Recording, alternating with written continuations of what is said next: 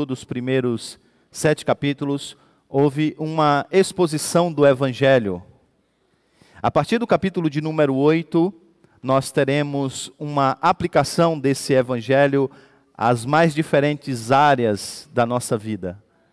Do capítulo 12 em diante, a aplicação se tornará ainda mais visível e ainda mais clara.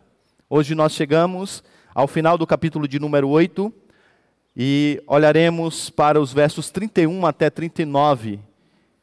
E aqui nós teremos então o objeto da nossa exposição nessa manhã. Então abra sua Bíblia se você ainda não fez. Romanos capítulo 8. Eu lerei dos versos 31 até 39, encerrando esse oitavo e belo capítulo escrito pelo apóstolo Paulo. Romanos capítulo 8, 31 a 39, eu lerei na versão NVI.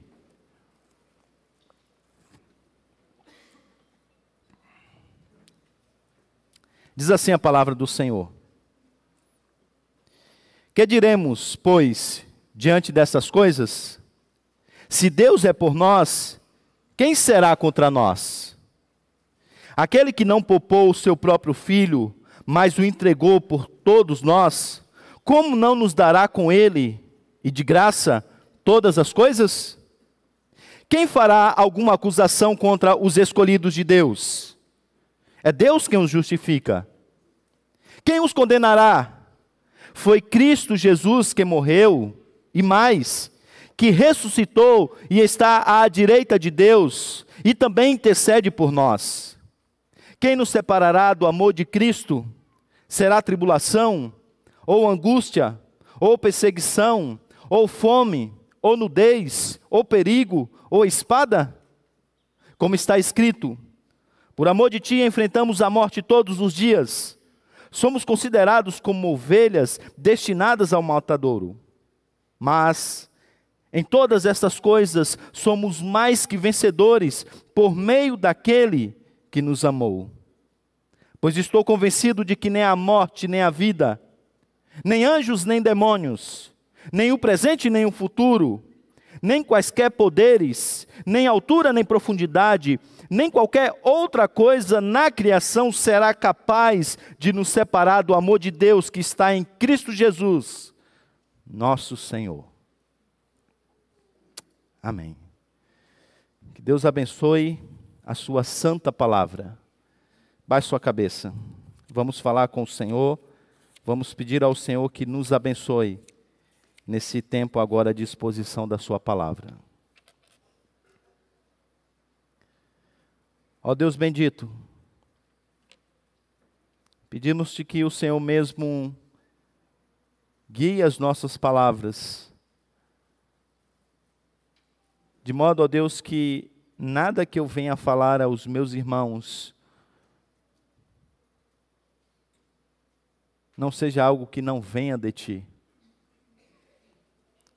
Sobretudo, Senhor, nós te pedimos que o teu Santo Espírito use a exposição da tua palavra para gerar em nós não apenas convicção do Evangelho, mas transformação profunda através das implicações do Evangelho para a nossa própria vida.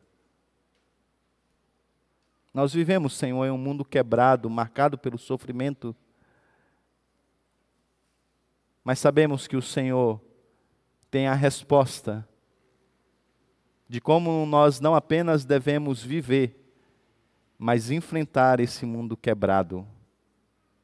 Que o Teu Espírito Santo produza convicções e gere em nós transformações como implicações dessas convicções. É a nossa oração, Senhor, em nome de Jesus. Amém. Um homem e uma mulher estavam de mãos dadas na praia e caminhavam já por um tempo. O único barulho que se ouvia era o do quebrar das ondas. O silêncio foi interrompido com o homem se voltando para a mulher e dizendo: De que que você está com medo? Ela parou por um instante e respondeu o seguinte: Eu quero me casar com você.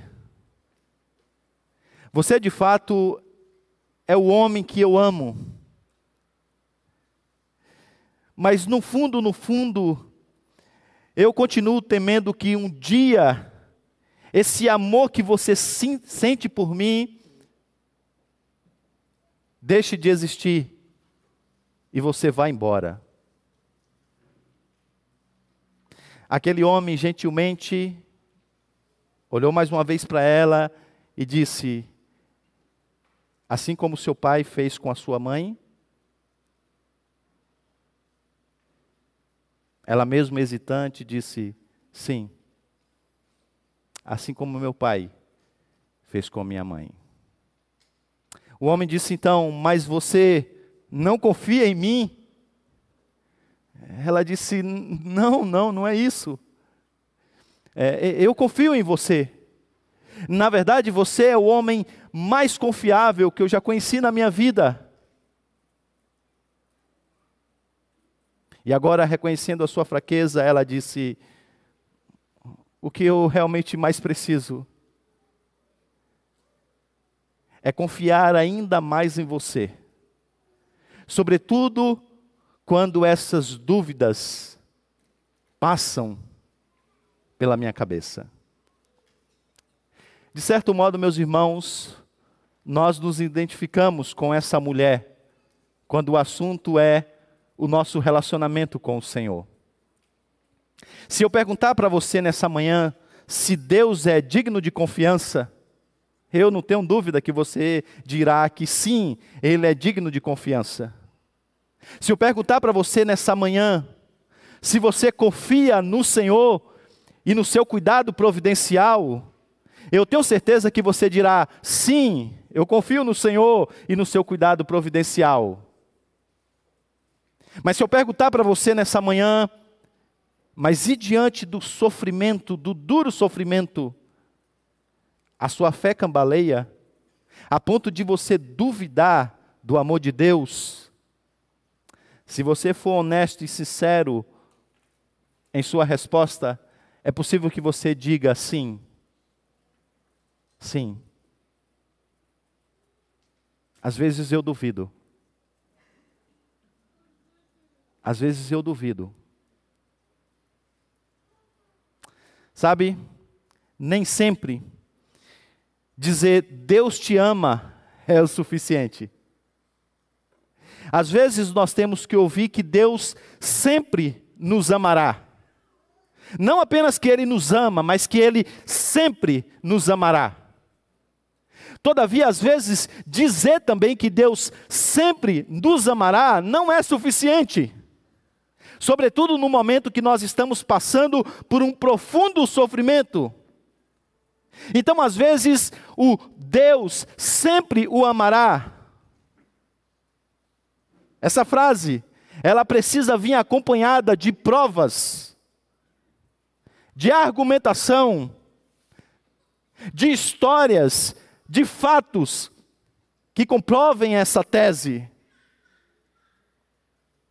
Essa é a ideia do apóstolo Paulo no capítulo 8, dos versos 31 a 39. O apóstolo Paulo quer mostrar que você pode ter a certeza do amor de Deus. No entanto, ele sabe que é muito fácil para nós ouvirmos isso e confiarmos em um primeiro momento, mas nem, é, nem sempre é possível viver à luz dessa realidade. Então, a estrutura, o tema e a estrutura da mensagem nessa manhã são esses. O tema é: se você está em Cristo, Deus sempre te amará. E o apóstolo Paulo estrutura essa mensagem através de quatro partes. Ele começa com uma introdução que vai dos versículos de número 31 e 32, no, nos quais o apóstolo Paulo diz que Deus está do nosso lado. E essa é a sua declaração tese nessa parte. Os versículos de número 33 até 37 são as implicações dessa realidade. Já que Deus está do nosso lado, duas implicações então surgem. A primeira vai dos versos 33 a 34, quando o apóstolo Paulo diz que por essa razão nenhuma ameaça judicial pode nos separar do amor de Deus. Você encontra isso nos versos 33 e 34. Em segundo lugar, ele diz que nenhuma aflição social pode nos separar do amor de Deus. Ele apresenta-nos essa verdade nos versos 35 e 37. E tudo isso leva então agora a uma conclusão. E a conclusão é que, na verdade, nada no universo criado pode nos separar do amor de Deus. E você vai encontrar isso nos versos de número 38 e 39.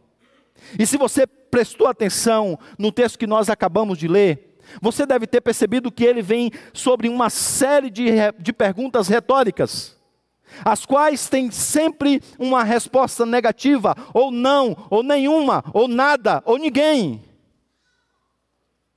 Se você percebeu, o apóstolo Paulo está argumentando de maneira muito lógica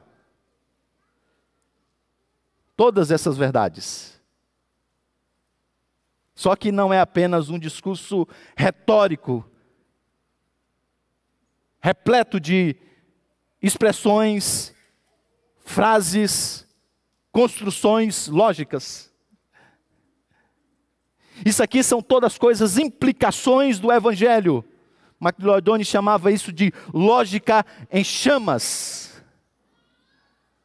E eu espero que, de fato, nessa manhã, o Senhor possa gerar em você, através desse discurso lógico, em primeiro lugar, convicção das verdades do Evangelho, mas, sobretudo, e esse é o objetivo do apóstolo Paulo. Que você seja convencido logicamente por essa verdade e que você viva à luz das implicações dessa verdade na sua vida, sobretudo nos momentos de sofrimento. Vamos então à mensagem a começar da introdução. O apóstolo Paulo diz que Deus está do nosso lado. Versículo de número 31, ele diz: Que diremos, pois, diante dessas coisas? Se Deus é por nós, quem será contra nós? Se Deus é por nós, quem será contra nós? Essas coisas é uma descrição de tudo que ele disse, ou do capítulo 1 até o capítulo de número 8, ou talvez do capítulo 5 até o capítulo de número 8, tendo como a síntese o que ele acabou de dizer nos versos de número 28 a 30 do capítulo anterior. É como se Paulo então agora estivesse olhando em retrospectiva e depois de olhar toda a exposição do evangelho, perguntasse à sua audiência: O que é que nós podemos então agora concluir de tudo isso que nós vimos? Qual é a conclusão que nós tiramos de todo esse ensinamento? E qual é esse ensinamento? O ensinamento que Deus por sua livre vontade, resolveu então se colocar ao nosso lado. Deus tinha todos os motivos de ser contra você. No entanto, em Cristo, aprove a Ele ser a favor de você. E agora o apóstolo Paulo diz: então, o que, é que nós podemos concluir dessa verdade? De que a justificação fez com que Deus agora estivesse não contra nós, mas por nós. A pergunta, a resposta a essa pergunta é respondida com uma segunda pergunta: se Deus é por nós, quem será contra nós? E essa é a implicação. E perceba que o apóstolo Paulo aqui, ele não está indicando uma incerteza de que Deus seja por nós. Já está claro, por causa da doutrina da justificação, que Deus é por nós em Cristo Jesus. Então, o que o apóstolo Paulo está construindo aqui é um argumento em linguagem muito lógica. Nós poderíamos traduzir é, é, essa argumentação da seguinte maneira, substituindo a palavra se por já que, ou uma vez que, onde a construção seria a seguinte: uma vez que Deus é por nós, quem será contra nós? Uma vez que Deus se colocou ao nosso lado, quem será contra nós? A resposta é um sonoro: ninguém. Ninguém pode ser contra nós. Só que você nem sempre vive à luz dessa verdade. Então o apóstolo Paulo, agora, sabendo que você sempre duvida que Deus o ama para sempre, ele oferece a você garantias adicionais. E elas vêm novamente em forma de pergunta no versículo de número 32. Aquele que não poupou o seu próprio filho, mas o entregou por nós, como não nos dará com ele e de graça todas as coisas? E a fim então de fortalecer o seu, o seu ponto, o apóstolo Paulo usa uma argumentação lógica que vai do maior para o menor. Isso era muito comum na retórica grega. Se Deus resolveu dar o seu filho, que é o maior, o que você mais precisava para estar de bem com Ele, compreender tudo à sua volta nesse mundo, o apóstolo Paulo diz: o que que o Senhor poderia não lhe dar, não te dar, para que o plano dele pudesse ser cumprido em sua vida? Se ele deu a Jesus, o que mais ele poderia não fazer para cuidar de você? Abrimos esse culto dizendo que Deus prova o seu próprio amor para conosco pelo fato de ter dado Cristo Jesus como oferta por nós, sendo nós ainda pecadores. E agora, trazendo isso novamente à tona, o apóstolo Paulo diz: se Deus fez isso por você, o que mais ele pode não fazer?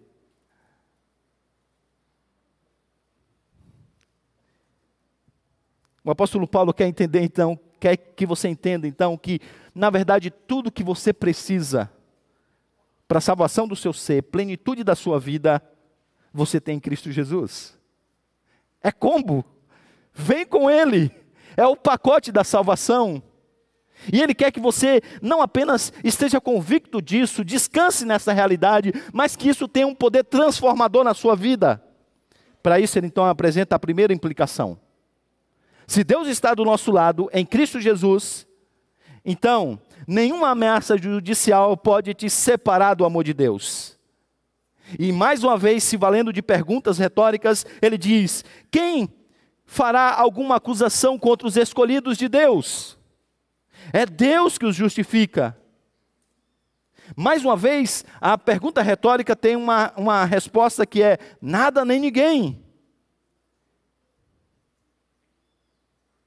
E o apóstolo Paulo está aqui enfatizando agora não apenas o aspecto passado da justificação, Ele vai além.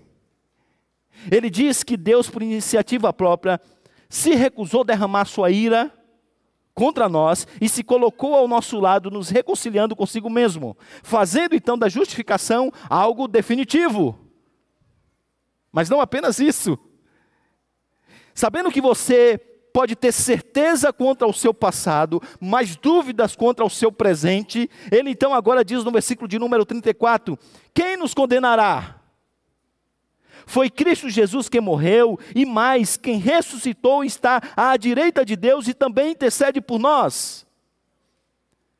Eu quero que você note que há uma progressão na argumentação do apóstolo Paulo.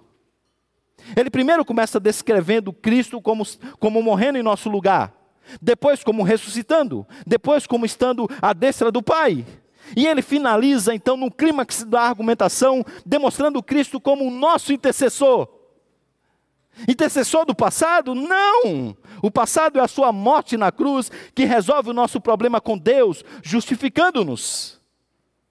Mas no presente é agora Cristo continuando a expiar os nossos pecados, garantido de que nada nem ninguém, nem o pecado, nem a morte, nem Satanás, nem você mesmo, possa frustrar os planos do Senhor ele continua agora sustentando a sua vida, segurando na sua mão. Por isso, a ênfase do apóstolo Paulo aqui é exatamente a aplicação de toda a obra de Cristo na cruz, em sua, na sua vida, no tempo e na história. É o papel do Senhor agora, no presente, continuando a sustentar e a guardar a sua vida. De maneira que, quanto ao seu presente e até mesmo o seu futuro, você tenha tranquilidade. Que você tem paz com Deus e que isso gere em você paz interior. Sabe, meus irmãos, os puritanos gostavam demais dessa doutrina. A segurança do crente. Eles pregavam muito sobre essa verdade. E como vocês sabem, os puritanos eles eram bem práticos. Eles tinham a capacidade de trazer teologia para a prática. E eles usavam essa doutrina para resolver dilemas das nossas vidas. Por exemplo, vamos supor que você não esteja convicto do que Paulo está dizendo. Como você viverá? Sim, você sabe. Angustiado. Aqueles que não têm certeza da sua salvação, certeza da sua fé, essas pessoas vivem angustiadas. Bem, mas essa angústia causa apenas dificuldades emocionais? Não. Na verdade, tem implicações para tudo que diz respeito à vida. Porque quando a dúvida não é resolvida, a pessoa fica incerta, e essa incerteza faz com que ela não desenvolva aquilo que ela foi chamada a desenvolver. Eu quero ler para vocês a citação de um puritano. Olhe como ele analisa essa situação. Ele diz o seguinte: o crente ao qual falta uma firme esperança, passa grande parte do seu tempo sondando o próprio coração acerca do seu próprio estado da alma. Tal como uma pessoa nervosa, ele encherá a cabeça com as suas próprias indisposições, com as suas próprias dúvidas e perguntas, com os seus próprios conflitos, conflitos e corrupções. Em suma, tal crente ficará com frequência tão absolvido com os seus conflitos íntimos que pouco tempo lhe restará para outras coisas e para o trabalho de Deus. Quando a teologia não gera convicção em você de que Deus te ama para sempre, o foco de tudo que você faz é resolver o seu problema com Deus no presente, que já foi resolvido no passado. E você não faz outra coisa não ficar angustiado quanto a isso. E você não tem a alegria da salvação. E você não tem a paz interior produzida pelo Evangelho. E o puritano diz: e você não consegue servir ao Senhor. Porque o tempo que você gasta consumindo a sua alma com essas dúvidas, não lhe permite fazer outra coisa no reino de Deus, a não, ter, a não ser tentar tirar as suas dúvidas, tentar tirar as suas dúvidas. E você não tem tempo para servir.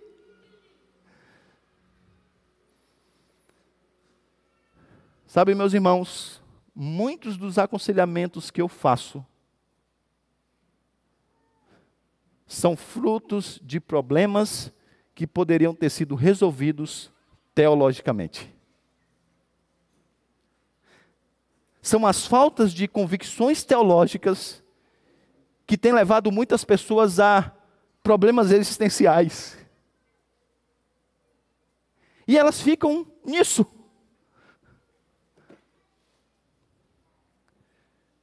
E aqui está o apóstolo Paulo, então, agora tentando gerar em você convicção. Porque ele sabe que se você tiver algumas convicções do Evangelho, isso vai mudar a maneira de você viver. E ele está só no início, porque ele quer chegar na implicação maior de como as convicções do Evangelho, de como todas essas coisas que ele disse até agora, pode te ajudar na noite, no dia da noite escura da alma. Por isso, se tem uma coisa que eu posso dizer a você no final dessa, desse ponto é: você precisa crescer no entendimento do Evangelho, para que esse entendimento tenha implicações na maneira como você vive. Você tem que compreender de maneira profunda o Evangelho, a ponto de ser convencido por essas verdades, para que essas convicções guiem a sua vida. A segunda implicação, então, agora está nos versos de número 35 e 36. E agora o apóstolo Paulo, depois de dizer daquilo que nós lidamos internamente, olha para o mundo quebrado à nossa volta, ao qual muitas vezes nós temos que sofrer.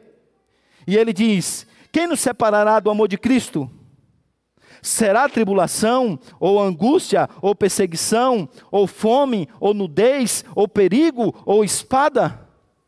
E agora então ele comenta essa lista, citando o Salmo de número 44, versículo de número 22. Quando ele diz: Como está escrito, por amor de ti enfrentamos a morte todos os dias e somos considerados como ovelhas destinadas ao matadouro. Se você voltar ao Salmo de número 44, você vai perceber que esse salmo é um salmo de lamento angustiante, porque Deus permitiu que o seu povo estivesse sofrendo de maneira muito dura na mão dos seus inimigos. E o lamento se dá porque isso acontece apesar da fidelidade do povo para com Deus. Que o povo de Deus sofre como consequências do seu pecado, há vários outros salmos que diz isso. Mas o salmo de número 44, de modo especial, lida com essa questão. Senhor, nós temos sido fiéis à tua aliança. Mas mesmo assim, e por conta dessa fidelidade é que nós temos vivido debaixo dessa terrível perseguição. E agora o salmista então exorta a Deus para que venha redimir o seu povo. Venha nos socorrer, Senhor. E mais uma vez ele apresenta então uma pergunta, e essa pergunta agora, ela não é retórica, ela é real.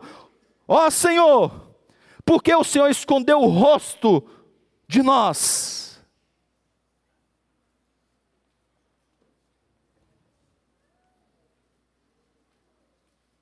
Sabe, meus irmãos, não poucas vezes na vida, quando nós nos deparamos com sofrimento, a pergunta que vem à nossa mente é exatamente essa: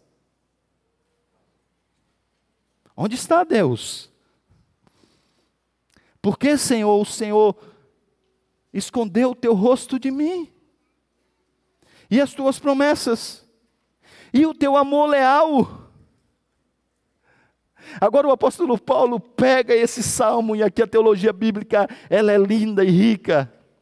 O apóstolo Paulo agora pega esse salmo para dizer que essa pergunta de lamento real, para você, hoje não passa de uma pergunta retórica.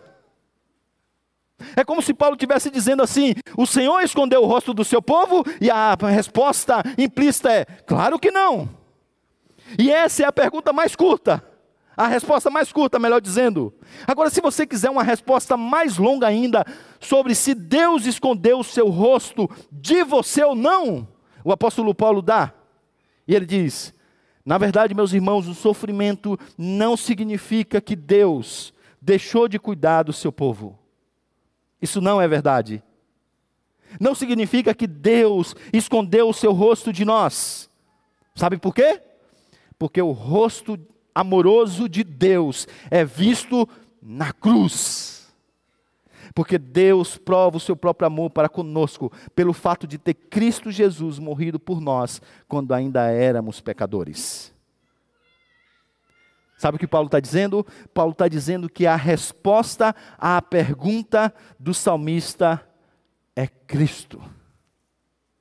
É Cristo porque Deus redimiu o seu povo na pessoa do seu filho. Então, essa é a verdade, presta atenção nisso. O que Paulo está dizendo é que o amor leal de Deus para, o, para com o seu povo é uma verdade ainda mais clara para você por causa da cruz. De tal maneira que uma pergunta real para você não passa de uma pergunta retórica. E nada mais. E qual é a implicação disso? É que se o salmista não tinha motivos de duvidar do amor leal de Deus, por causa da cruz de Cristo e o que Deus fez por meio do seu filho, provando o seu amor, mostra que você também não tem nenhuma razão para duvidar do amor de Deus. Como se ele estivesse dizendo: quando o sofrimento insinuar que Deus não te ama e te abandonou, olhe para a cruz. Olhe para a cruz. Olhe para a cruz. Recentemente li o relato de um pastor que tem sofrido com câncer. E ele dizendo: Olha, nesses momentos o que eu mais tenho feito é me voltar para os salmos de lamento. Eu tenho lido os salmos de lamento todos os dias, todos os dias. Ali eu encontro consolo para a minha alma, porque ali eu encontro pessoas que estão sofrendo tanto quanto eu estou sofrendo. Mas a boa nova agora é que quando você lê um salmo de lamento, você pode saber que a resposta àquelas indagações são encontradas na cruz. Na cruz. Então agora Paulo diz: a resposta do Salmo de número 44 está na cruz. Está na cruz. Então a cruz explica melhor o sofrimento. Você consegue entender melhor as suas angústias à luz da cruz. Mas ela não apenas explica melhor ou explica mais bem o sofrimento, ela também explica mais bem como você pode enfrentá-lo. Como você sabe, o cristianismo não é o único sistema filosófico a apresentar uma resposta para o sofrimento. Na verdade, durante toda a história do, da humanidade, várias outras respostas, vários outros caminhos para a redenção desse mundo quebrado têm sido apresentadas. Mas eu queria apenas me ater nessa manhã por uma questão de tempo a uma apresentada pela modernidade.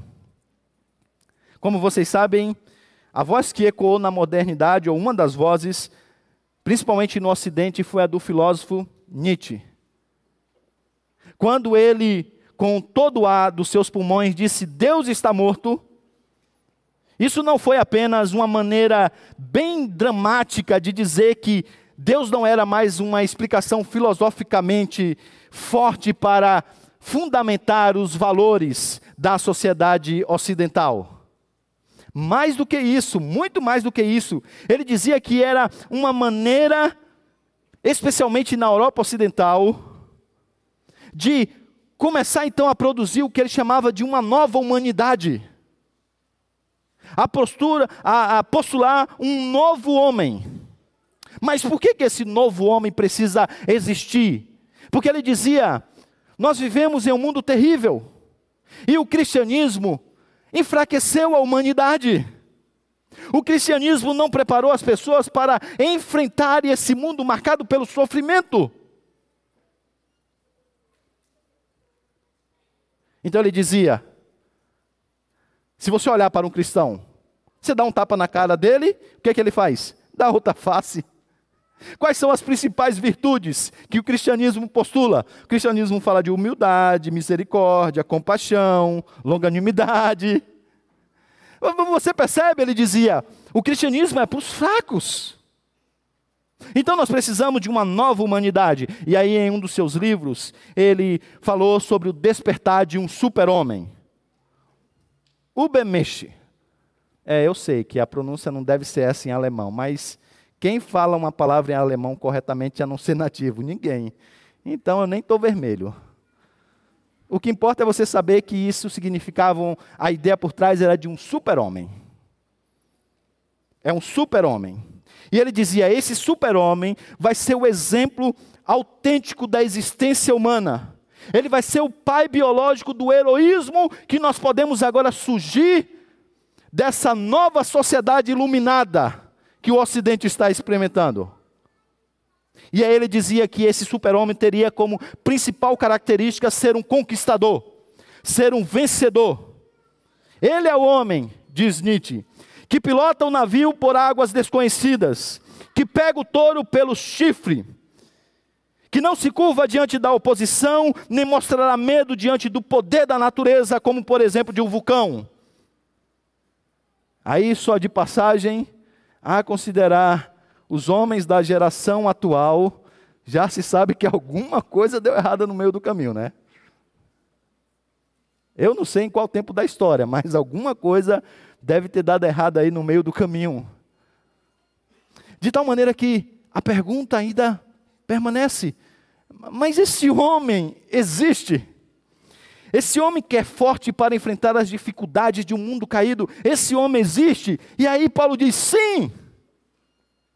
E é o que ele nos apresenta no versículo de número 30, 37 do nosso texto. Ele diz: depois de descrever toda a tribulação, depois de descrever todas as perseguições e todas as dificuldades, ele diz: Mas em todas essas coisas, ou seja, em tudo que ele disse até então, somos mais que vencedores por meio daquele que nos amou.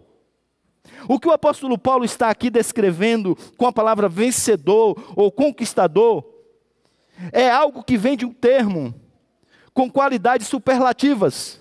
É como se ele estivesse dizendo literalmente: Eu sou, ah, em Cristo Jesus, nós somos hiper conquistadores, hiper vencedores. Então, Paulo está dizendo que em Cristo Jesus, o novo homem para a nova humanidade está surgindo, está florescendo. Agora, quando você vai olhar toda essa lista que o apóstolo Paulo está descrevendo de sofrimento, a qual ele mesmo passou e todos os outros apóstolos, se você for olhar isso na filosofia, você vai achar várias outras listas.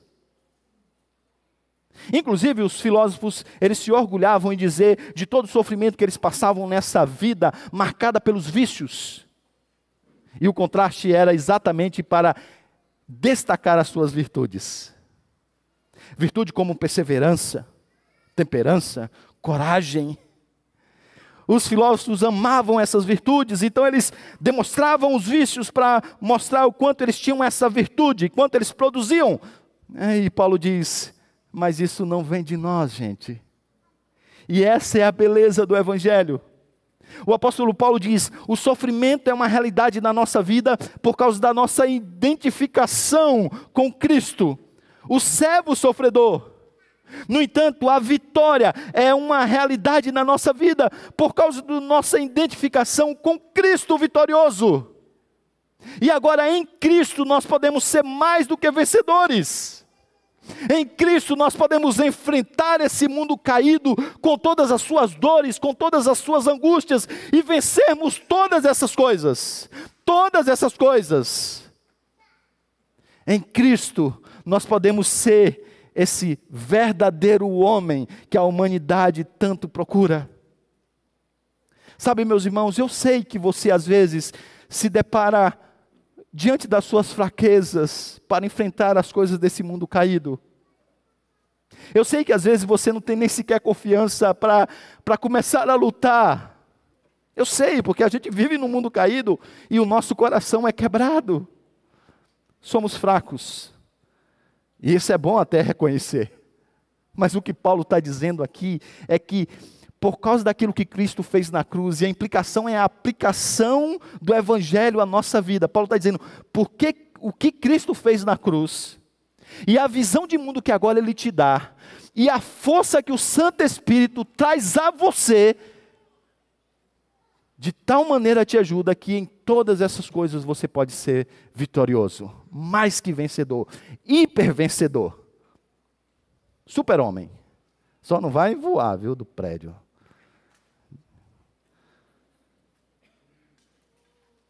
Mais que vencedor, mais que vencedor. E qual é a implicação?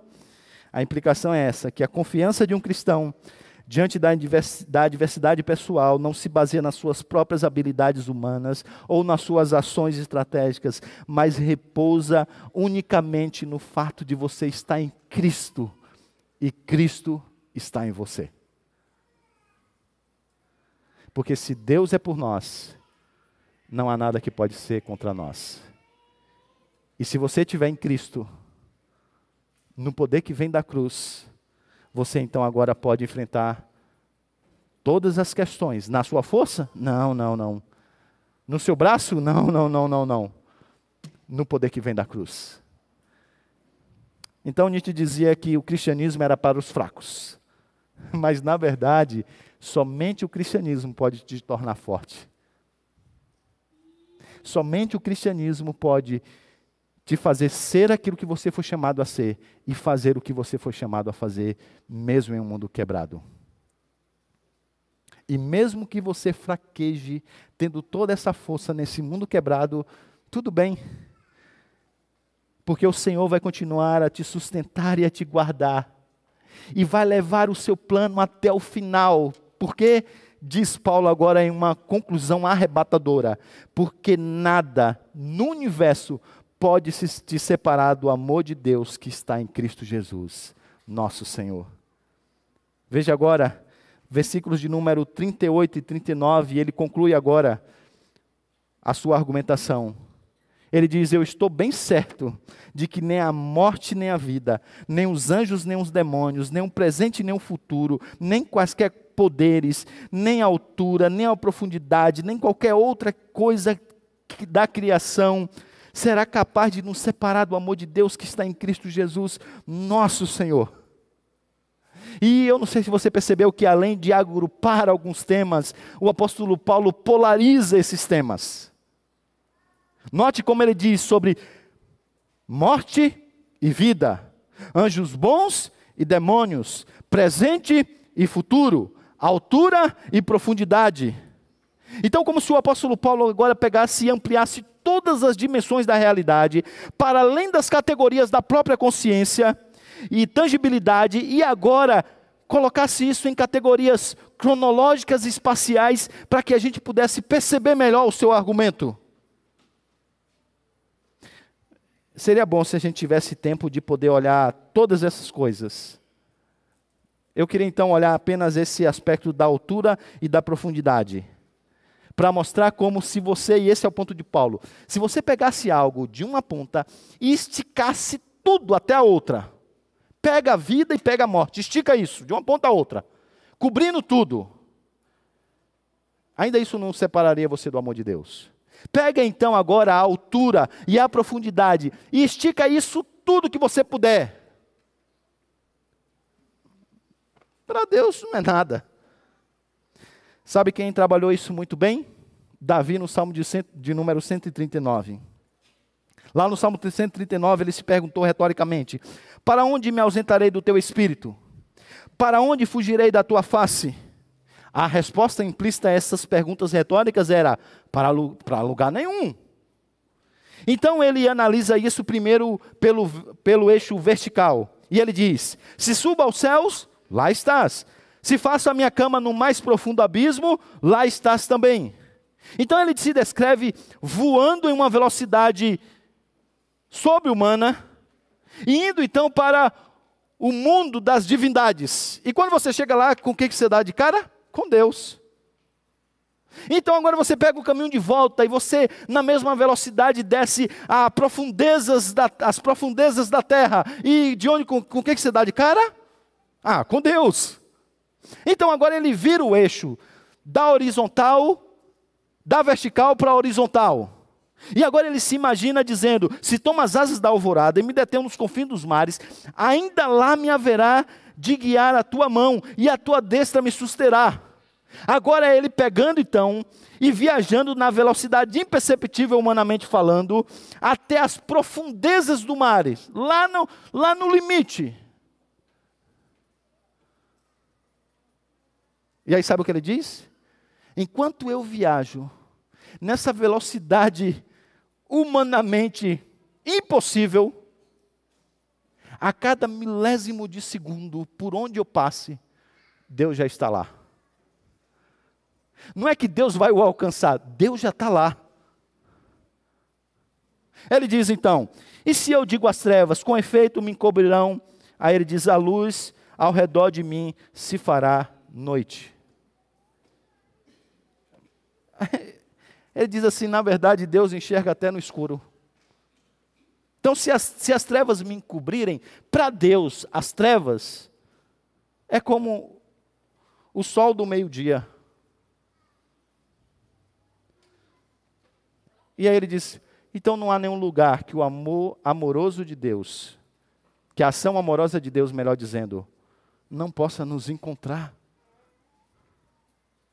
Porque de fato nada, nada, nada, nada poderá nos separar do amor de Deus que está em Cristo Jesus, nosso Senhor.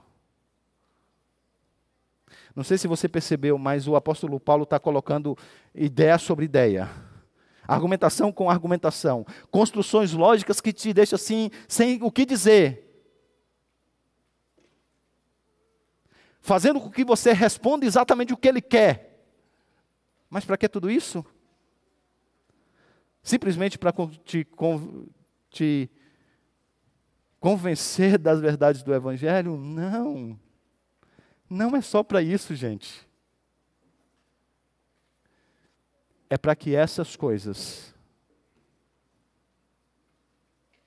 influenciem na sua vida e para que você viva à luz das implicações dessa realidade.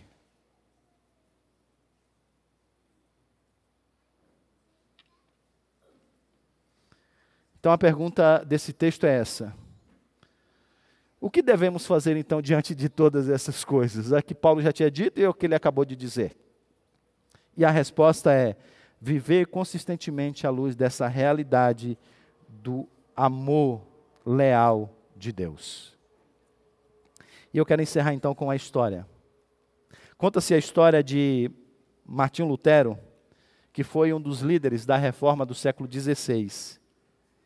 Ele estava lutando com algumas angústias da sua alma. Andava meio deprimido, em dias sombrios. A situação, a situação à sua volta de fato não era boa. O Papa estava atrás dele, os seus amigos estavam brigando entre si. Ele agora estava sentindo o peso do que é ser professor, pastor e pai. Um monte que não foi preparado para ser pai, ter família, e muito menos para pastorear uma igreja. Ele sentia fortes dores nos rins, e nesse tempo não tinha os analgésicos que nós temos. E aí a história diz que ele então começou a murmurar, reclamar e andava pelos cantos. A sua esposa começou a perceber isso e o quanto ele azedo estava se tornando e considerar que o homem era um homem de pulso firme, imagina Lutero azedo, hein? Meu Deus.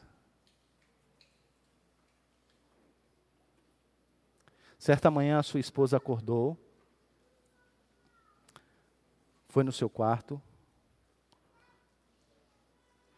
colocou a sua roupa preta, fúnebre, foi na cozinha, preparou um café para Lutero. Ele estava na mesa trabalhando. Ela levou e colocou lá. Ele olhou para ela com aquelas vestimentas e disse: Quem morreu? E ela disse: Você não ficou sabendo? Ele: Não. Lutero, Deus morreu. Sim, Deus morreu, Lutero. Ele disse: Você está louca? Como você pode dizer isso do Senhor? Acaso você não sabe que Deus não morre? Ela então se voltou para Lutero e disse: Lutero, pelo menos para você e a maneira como você está vivendo, é como se Deus estivesse morrido. Como se ele não estivesse vivo. Ele então pegou algo e escreveu na mesa que ele estava: Vive-te. Ele vive. E todas as vezes que ele to era tomado por aqueles sofrimentos e aquelas angústias terríveis, ele lembrava dessa verdade. Ele vive. Ele vive. Ele vive. Ele vive. E ele disse que ele passava a confiar ainda mais no Senhor. E eu sei, meus irmãos, que você sabe que Deus o ama em Cristo Jesus. Eu sei disso. Mas como aquela mulher lá do início da, da nossa mensagem, o que você precisa é confiar ainda mais nessa verdade, sobretudo quando esses pensamentos duvidosos, trazidos pelo sofrimento, vierem à sua mente. Eu sei que às vezes não basta dizer para você que Deus te ama, isso não é suficiente. É necessário dizer, Deus sempre te amará. E eu sei que às vezes dizer Deus sempre te amará não é suficiente. Você precisa dizer Deus sempre te amará e vir com provas, com argumentos lógicos que provam isso. Bem, então foi isso que o Senhor fez nessa manhã. A mensagem dessa manhã é essa: se você está em Cristo, Deus sempre o amará. E eu espero que depois de toda essa argumentação lógica de Paulo, você não tenha mais argumentos lógicos para duvidar do amor de Deus. Na minha terra, é comum você terminar uma frase quando você tem convicção com e pronto. É normal os pais dizerem assim para os filhos: vá fazer isso e pronto. Ou seja, não tem mais discussão. É, é, isso é definitivo.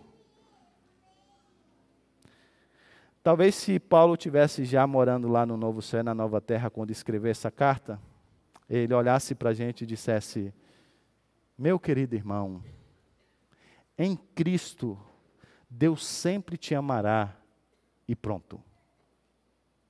E pronto. E mais que isso, ele faria isso que ele acabou de fazer.